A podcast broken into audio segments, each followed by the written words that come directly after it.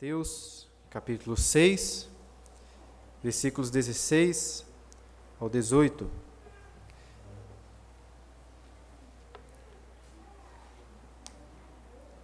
Diz assim a palavra do Senhor: Quando jejuardes, não vos mostreis contristados como os hipócritas, porque desseguram o rosto com o fim de parecer aos homens que jejuam.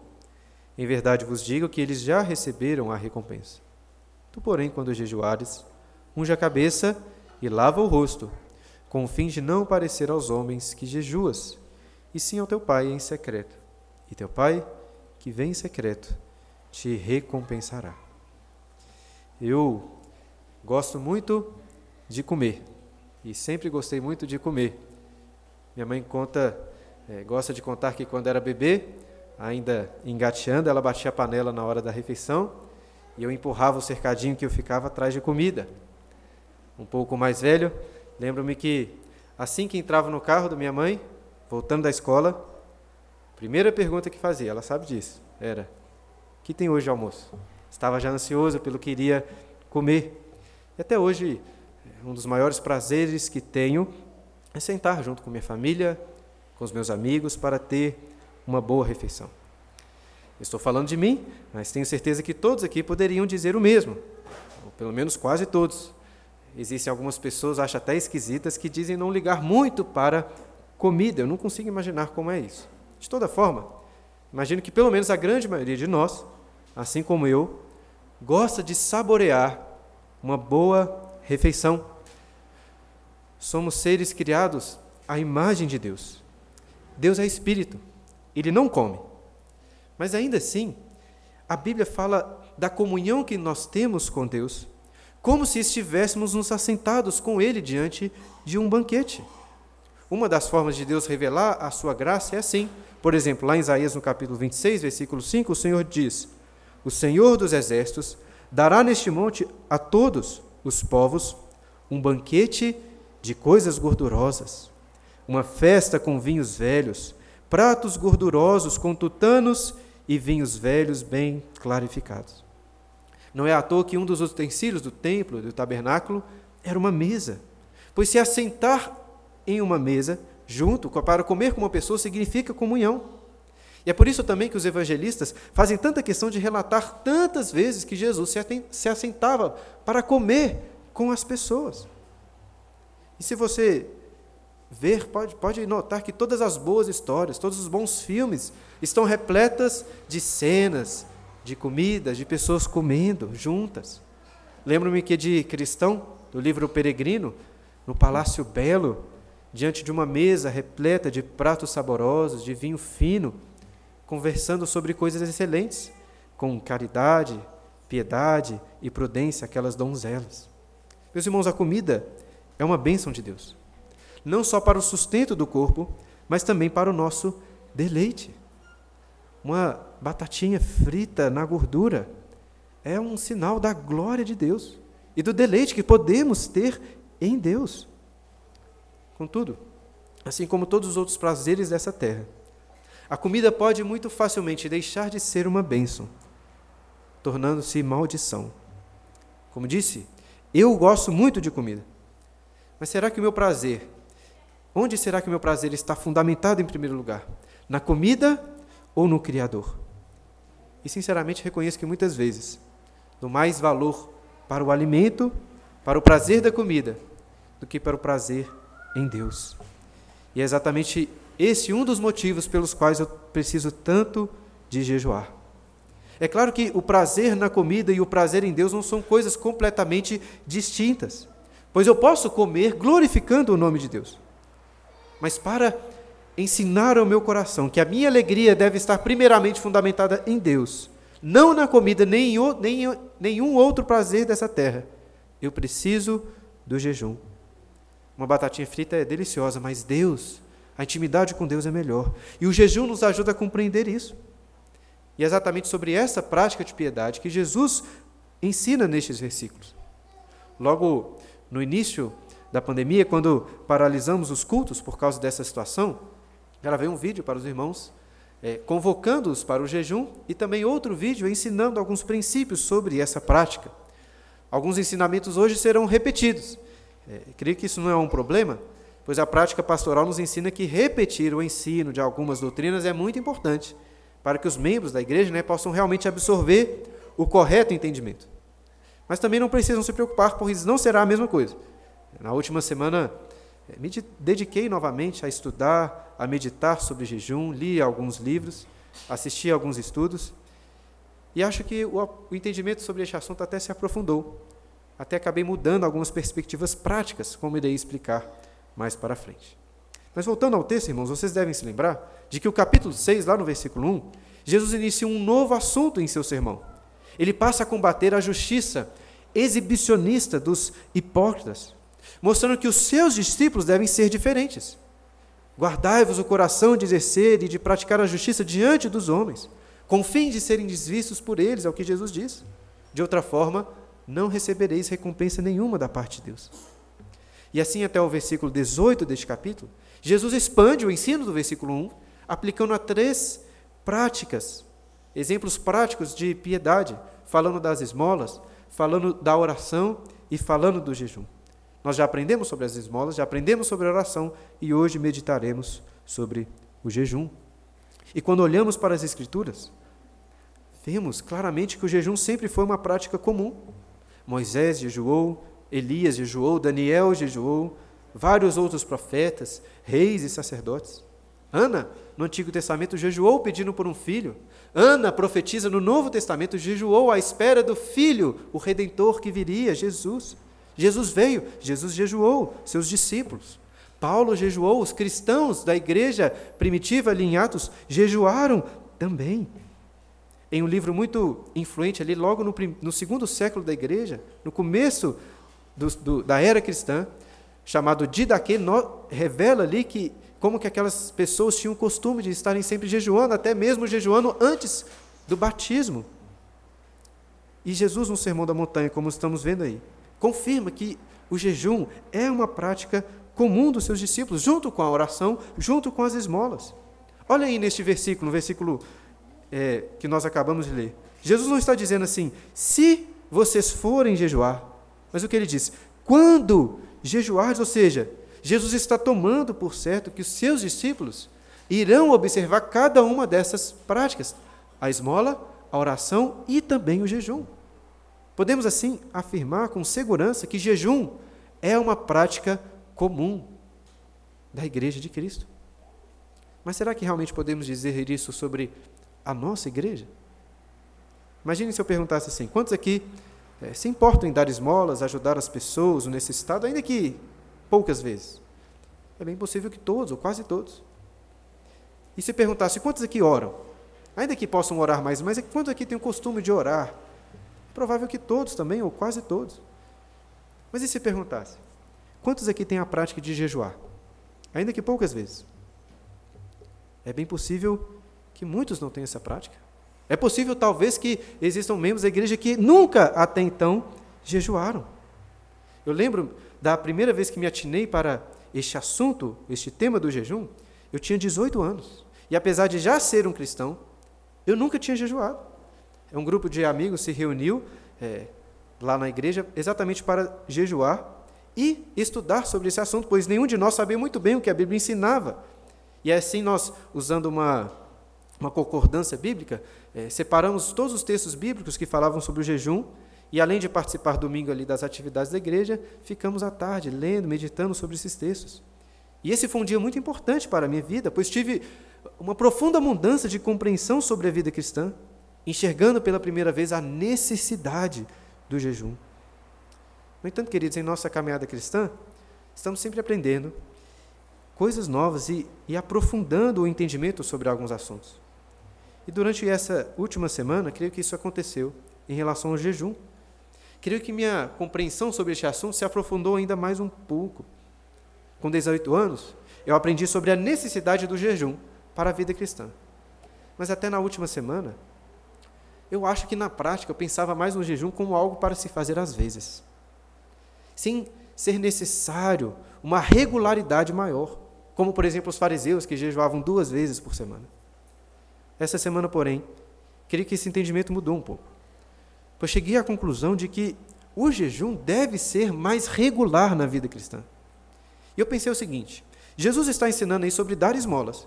E de fato, eu entendo que preciso ajudar com regularidade as pessoas, separando talvez recursos mensais para isso. Jesus também ensinou sobre oração. E claro, ainda que eu precise de orar mais, eu compreendo a necessidade de todos os dias orar ao Senhor. Mas por que o jejum seria diferente, não teria uma regularidade? Não pode ser assim. É claro que, por exemplo, a oração será uma prática muito mais comum do que o jejum. É, a oração deve ser diária, como aprendemos aí na oração do Pai Nosso, a pedir pelo pão de cada dia, ou seja, devemos todos os dias orar. Mas creio que, ainda que menos, ainda que não diariamente, o jejum também deve entrar na rotina da nossa vida cristã. O povo de Deus, no Antigo Testamento, julgava pelo menos uma vez ao ano, no dia da expiação. Depois dos dias do cativeiro, nós vemos que eles passaram, passaram a jejuar uma vez, ou todo mês quarto, todo mês quinto, sétimo e décimo, pelo menos mais quatro vezes ao ano, como vemos lá em Zacarias. No Novo Testamento, vemos também que essa era uma prática comum da igreja. E naquele livro que citei, de Daquê, do segundo século, encontramos até a instrução de se jejuar duas vezes por semana, só que em dias diferentes da prática dos judeus. E claro, irmãos, não vou ser aqui legalista e passar regras para vocês que não estão nas Escrituras. Vocês devem jejuar uma vez por semana, uma vez por mês ou algo assim. Assim como também não passei regras sobre quantas vezes você deve orar no dia ou quanto você deve despender lá para dar esmolas e ajudar as pessoas. Contudo, eu quero sim dizer, irmãos, que estou bem convicto que a Bíblia ensina que assim como você precisa ser regular em suas esmolas, em suas orações, vocês precisam ser regulares em seus jejuns, ainda que não seja na mesma proporção.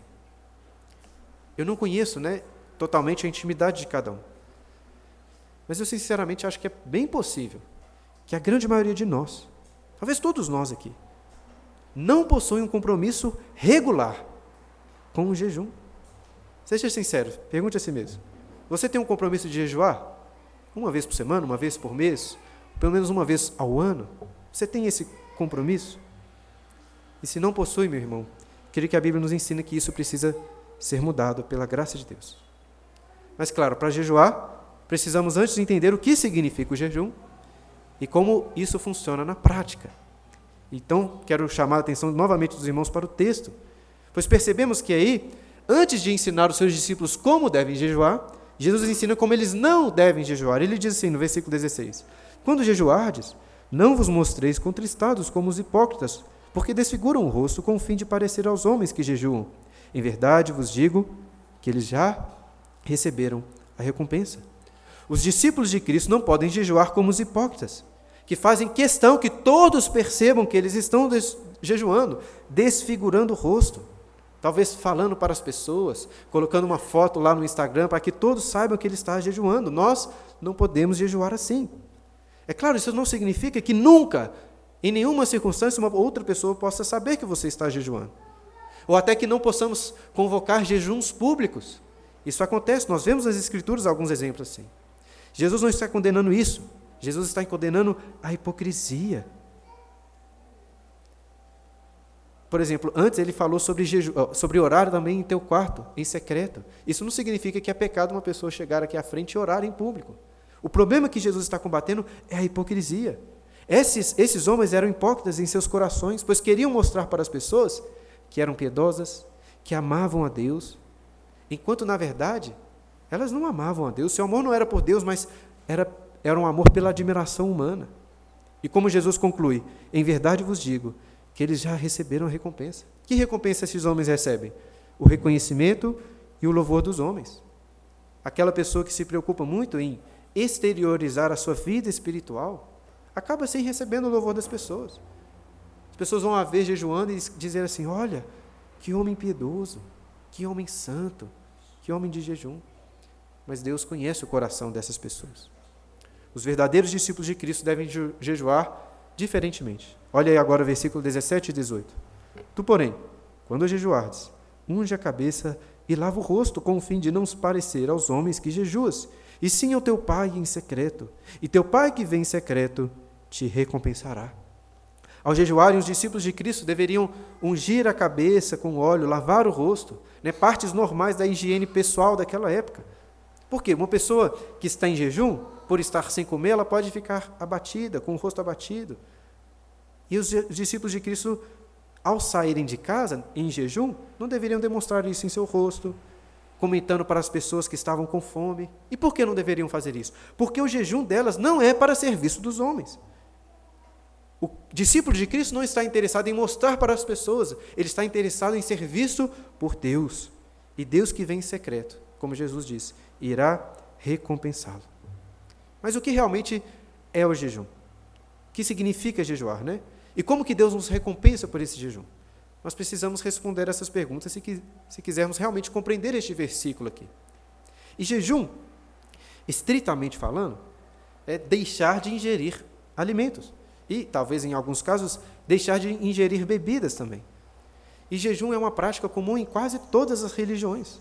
E também, para alguns, é um método de emagrecimento, é um método de cuidado com a saúde. Mas nosso objetivo, porém, é, é compreendermos o que é o jejum bíblico, o jejum que Jesus está falando aqui. E pelo que vemos nas Escrituras, eu acho que posso destacar dois elementos centrais para definir jejum. Em primeiro lugar, a Bíblia nos ensina que jejum geralmente é uma resposta a alguma tristeza, alguma angústia. Aprendemos isso no Evangelho de Mateus, texto que lemos durante a liturgia, quando os discípulos de João Batista perguntam a Jesus assim: Jesus, por que os seus discípulos não jejuam? Nós jejuamos, fariam o jejum, por que vocês não? E Jesus responde assim: Podem acaso estar tristes os convidados para o casamento, enquanto o noivo está com eles? Dias virão, contudo, em que lhes será tirado o noivo, e nesses dias hão de jejuar. Notem que Jesus associa a prática do jejum com estar triste. E os seus discípulos não jejuavam, por quê? Porque Cristo estava com eles, não havia motivo para tristeza. Mas chegaria o dia que Cristo seria tirado, e nesses dias iriam jejuar. Meus irmãos, Jesus veio para nos salvar. Isso não é motivo para jejum, é motivo de festa, de banquetes, de muita comida. Contudo, ainda que ele já tenha vindo nos salvar, isso não significa que a sua obra de salvação está completa. Ainda lutamos contra a carne, contra Satanás, contra as tentações. Existe ainda muito mal e pecado neste mundo, nas nossas próprias vidas. Além disso, essa terra em que vivemos está afetada pelas consequências do pecado. As pessoas continuam morrendo, ficando doentes, passando por dificuldades. E por isso precisamos jejuar. Um teólogo chamado Kent Bergius disse que a era cristã é marcada por celebração e por jejum. Cristo veio, podemos celebrar, mas Cristo ainda virá. Precisamos jejuar. O ponto principal que eu quero destacar é que o jejum é uma necessidade para este mundo caído, assim como, por exemplo, a prática das esmolas. Jejuamos exatamente porque não estamos satisfeitos, confortáveis com as coisas como elas estão. É por isso que disse que o jejum tem a ver com tristeza. Pois ao jejuar, choramos, porque o pecado ainda é uma realidade, porque as consequências do pecado são graves e porque precisamos mais de Deus. Ao final, nós veremos alguns motivos que nos levam ao jejum, e vocês vão ver que todos esses motivos estão associados a alguma angústia, a algum sofrimento ou alguma necessidade que temos para as nossas vidas neste mundo caído. Como disse o Senhor Jesus, vivemos em dias em que devemos jejuar. E faremos isso até um dia em que Cristo voltará para cumprir a sua obra, no dia das bodas gloriosas do Cordeiro, em que ele irá destruir todos os seus inimigos, acabar com o pecado. E aí sim, não haverá mais luto, dor, sofrimento ou pecado. O jejum nunca mais vai existir. Pelo contrário, estaremos sempre na presença de Cristo, o noivo, em uma perfeita e eterna festa, nos banqueteando de banquetes no lar celestial. Mas hoje precisamos jejuar. E o segundo, o segundo elemento central que entendo que a Bíblia nos ensina, ou do significado bíblico para o jejum, é que o jejum é uma fome por Deus, como diz o título de um livro do pastor John Piper. Nós aprendemos que você jejua exatamente por estar angustiado, por estar triste com os seus pecados, com as tribulações dessa vida e com as consequências do pecado nessa terra. E quando as pessoas do mundo estão angustiadas, o que elas fazem? Elas tentam buscar forças, tentam buscar consolo nos prazeres, na comida, na bebida e em várias outras coisas dessa terra. Mas o cristão sabe que só pode encontrar consolo, forças em Deus. E ainda que o jejum, em primeiro lugar, esteja relacionado a alguma tristeza ou angústia, é através do jejum que buscamos e encontramos da parte de Deus consolo, alegria e forças. Nós vemos nas Escrituras que o jejum, então, não é, em primeiro lugar, deixar de comer, mas é, em primeiro lugar, ter intimidade com Deus, ao ponto até que a comida, alimento mais básico, perde a sua importância. Jejuar é experimentar o que lemos em Deuteronômio capítulo 8, versículo 3. Não só de pão viverá o homem, mas de toda a palavra que procede da boca do Senhor, de tudo que procede da boca do Senhor. E Moisés experimentou literalmente isso quando subiu ao Monte Sinai. A Bíblia diz que ali Moisés esteve com o Senhor 40 dias e 40 noites, não comeu pão, nem bebeu água. Moisés estava ali no Monte Sinai, contemplando a glória do Senhor, recebendo dele a sua lei. E essa revelação de Deus foi tão intensa que a comida, que a bebida não eram necessárias, perderam a sua relevância. Mais uma vez, o que eu quero ressaltar é que o jejum bíblico não é primariamente sobre deixar de comer, não estamos tratando aqui de um jejum intermitente, métodos de emagrecimento. Porque as pessoas naturalmente conseguem controlar a sua fome para emagrecer. Soldados em guerra ficam dias sem comer, ou comendo muito pouco. Eu não estou falando sobre esse tipo de jejum. Estou falando de deixar de comer, para que este vazio no seu estômago seja preenchido pela comunhão com Deus. E o ponto mais importante do jejum é esse: buscarmos intimidade, satisfação no Senhor de forma tão intensa que até a comida, algo tão necessário, perde a sua relevância. Dessa forma, queridos, jejum é como um exercício espiritual em que o nosso corpo é afligido pela fome, pela falta de comida. Assim como estamos afligidos pelo pecado, pelas suas consequências ou por algo em nossas vidas. Mas o jejum também é um exercício que nos ajuda a compreender, tanto no corpo como na alma, que mais do que pão, precisamos de Deus. E quando jejuarmos, Jesus diz: Deus irá nos recompensar. Como vimos anteriormente, os hipócritas buscam a admiração humana e Jesus diz: de fato, eles recebem a sua recompensa. Mas você, como discípulo de Cristo, deve jejuar não para ser visto pelos homens, mas para ser visto por Deus. Ele verá o seu coração. Ele saberá que você o está buscando sinceramente, que você não está jejuando para impressionar as pessoas, mas está jejuando porque de fato tem fome de Deus quer se alimentar da Sua palavra e viver de acordo com a Sua vontade. E Jesus está dizendo que se você fizer isso, Deus irá lhe recompensar. Eu já disse isso várias vezes aqui na igreja. Devemos sim buscar a recompensa, o galardão da parte de Deus. Por alguns motivos, eu não sei dizer exatamente, existem cristãos que acham que o crente não deve fazer nada pensando em receber de Deus uma recompensa. E claro, não devemos fazer apenas pensando no nosso próprio interesse. Devemos buscar, em primeiro lugar, a glória de Deus. Mas buscar a glória de Deus não nos impede de buscarmos recompensas, galardões para as nossas vidas. E Jesus está aqui nos encorajando, te encorajando a jejuar, a buscar a Deus, a ter fome de Deus, sabendo, tenha certeza que Ele vai recompensá-lo com galardões, atendendo os seus pedidos, satisfazendo o seu coração e recompensando, sim, você com muita alegria. Então, em resumo, irmãos, aprendemos que jejuamos por estarmos angustiados com a presente situação e por sabermos que a única esperança para a nossa angústia está em Deus. Por isso, buscamos nos alimentar da Sua palavra e ter intimidade com Ele. E ao fazermos isso, Deus irá nos recompensar. Eu gostaria agora de colocar o jejum na prática, ensinando os irmãos como devem fazer o jejum. Em primeiro lugar, preciso fazer aqui uma importante distinção entre jejum e abstinência. Porque até acho que você pode, como até um exercício espiritual, para mortificar os desejos do seu corpo, para buscar a Deus, né? ficar sem comer chocolate, ficar sem tomar Coca-Cola, ficar sem assistir televisão, ou até, como Paulo fala aos Coríntios, deixar de ter relações com o seu cônjuge, para orar, desde que seja por pouco tempo, como ele instrui em 1 Coríntios capítulo 7. Ainda que você possa fazer essas coisas, não não acho que poderíamos chamar este tipo de atitude de jejum. Porque jejum não é simplesmente deixar ou abrir mão de algo bom, mas é abrir mão daquilo que é mais necessário, mais básico para as nossas vidas. Jejum não é simplesmente deixar de ingerir alimentos, mas deixar de ingerir aquilo que é mais necessário. A comida, até água, talvez, em algumas circunstâncias. E o que devemos fazer enquanto estamos jejuando?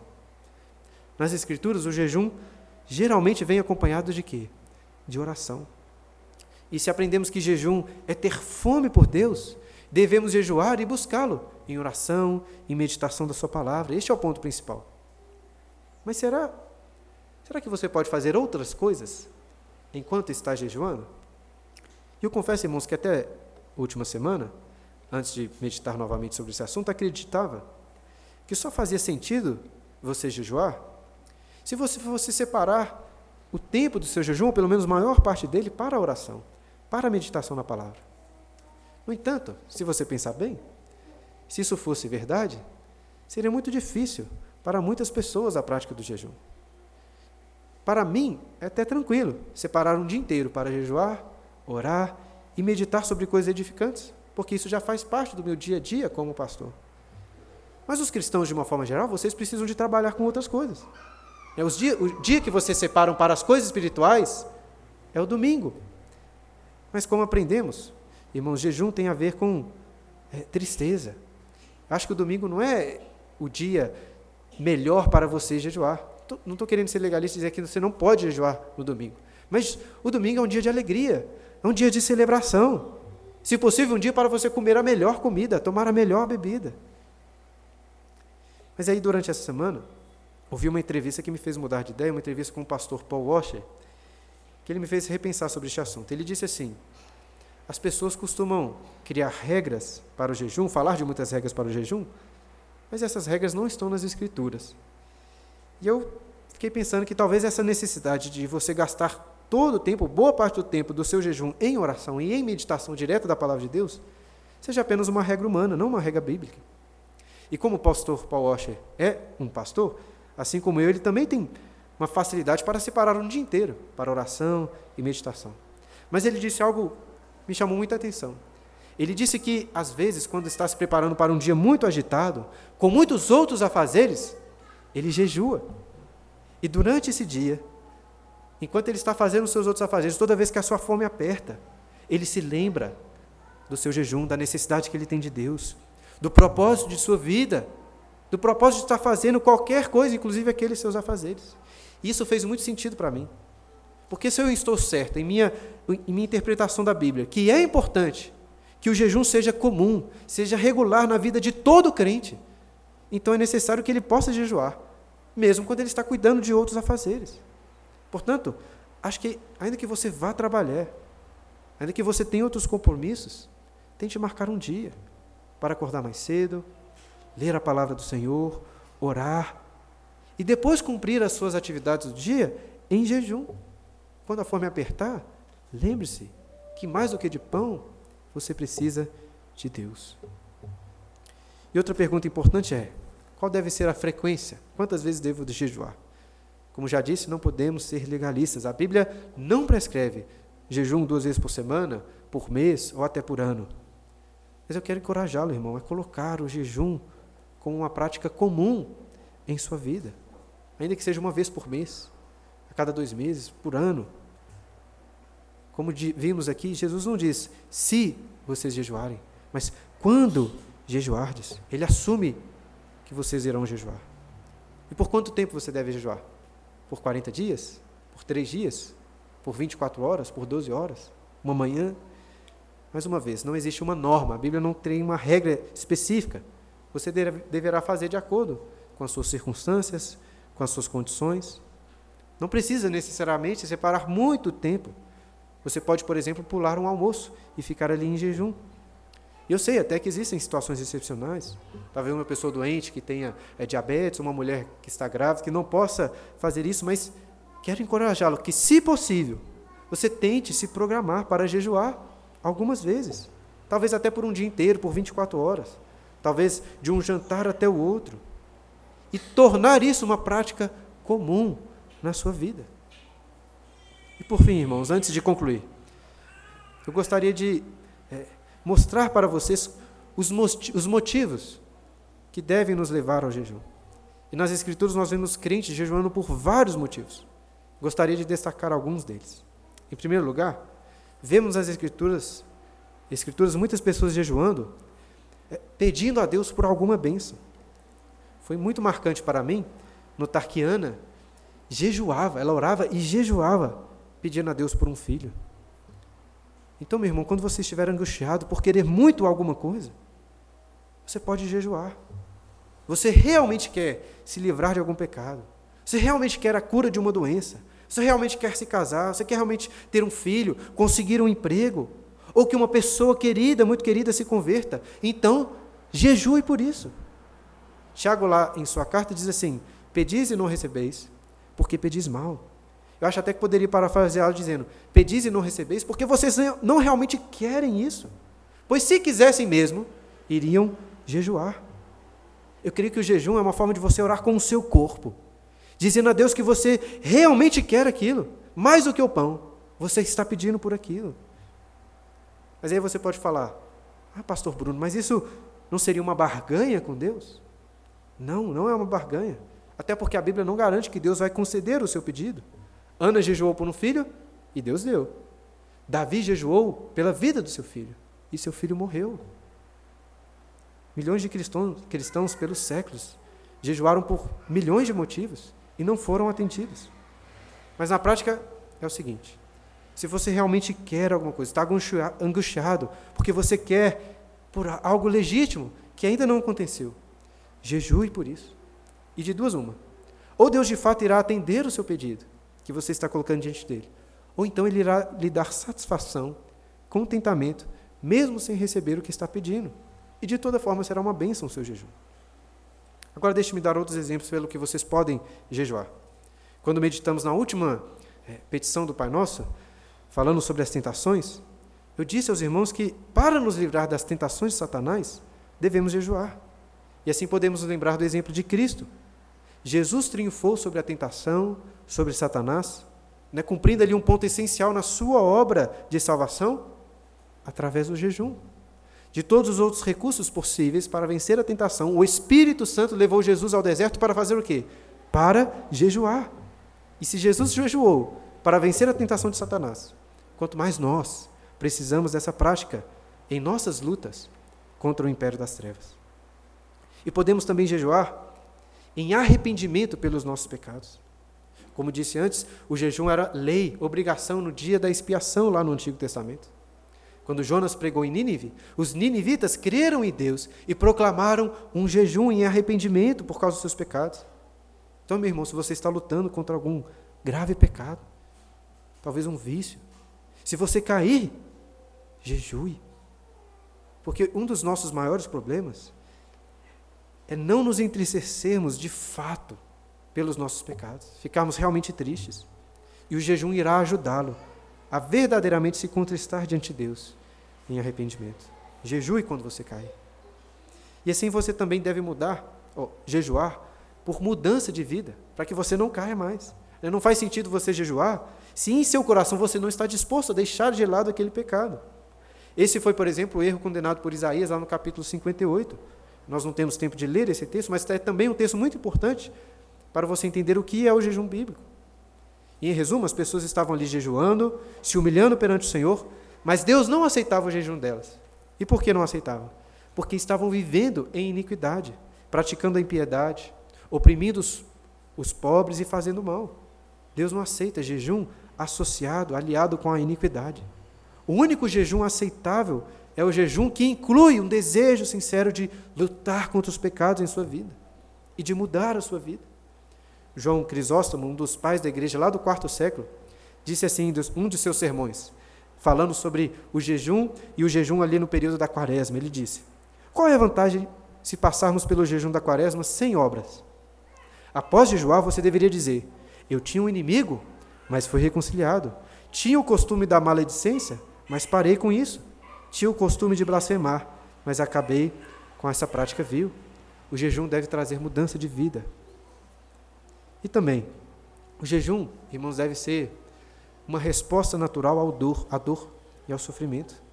Neemias jejuou por muitos dias quando ficou sabendo da situação miserável em Jerusalém. Davi jejuou quando Jonatas e Saul morreram, depois logo depois quando Abner morreu. E eu acho, irmãos, que o jejum deveria ser uma resposta mais comum, mais natural. Por exemplo, quando uma pessoa querida morre. Estava pensando nos velórios que já participei. E naturalmente as pessoas mais próximas daquele que morreu, daquele que faleceu, estão tão tristes que a comida perde a sua importância. Perdem a vontade de comer. Mas o problema é que até consigo visualizar eh, os amigos dessa pessoa chegando a ela e falando assim: olha, oferecendo talvez um suco e dizendo assim: olha, você não pode ficar sem comer, coma alguma coisa, para você não ficar fraca. Mas, irmãos, eu acho que o jejum é uma resposta natural ao luto, ao sofrimento. É importante fazermos isso. Creio também que devemos jejuar para fortalecer as nossas almas. Às vezes reclamamos muito das coisas. Reclamamos que o dia foi difícil, que o trabalho foi estressante, que estou com muitas dores, que está tudo dando errado. E se você se sente assim, muitas vezes, irmãos, jejue peça para Deus fortalecer a sua alma. Para você ser assim, mais casca grossa. O jejum vai ajudá-lo a não supervalorizar os sofrimentos do seu corpo, o seu cansaço, as suas necessidades, os seus anseios. A ser mais forte. E podemos também, queridos, jejuar como igreja. Em Atos, vemos duas situações em que a igreja estava jejuando. Em uma delas, lá no capítulo 13, enquanto jejuavam, o Espírito Santo revelou que eles deveriam separar Paulo e Barnabé para o trabalho missionário. E nós também devemos jejuar em prol do trabalho missionário, da pregação do Evangelho e também da conversão de pessoas queridas. Tenho certeza que todos aqui sofrem, se angustiam por alguém querido que não conhece o Senhor.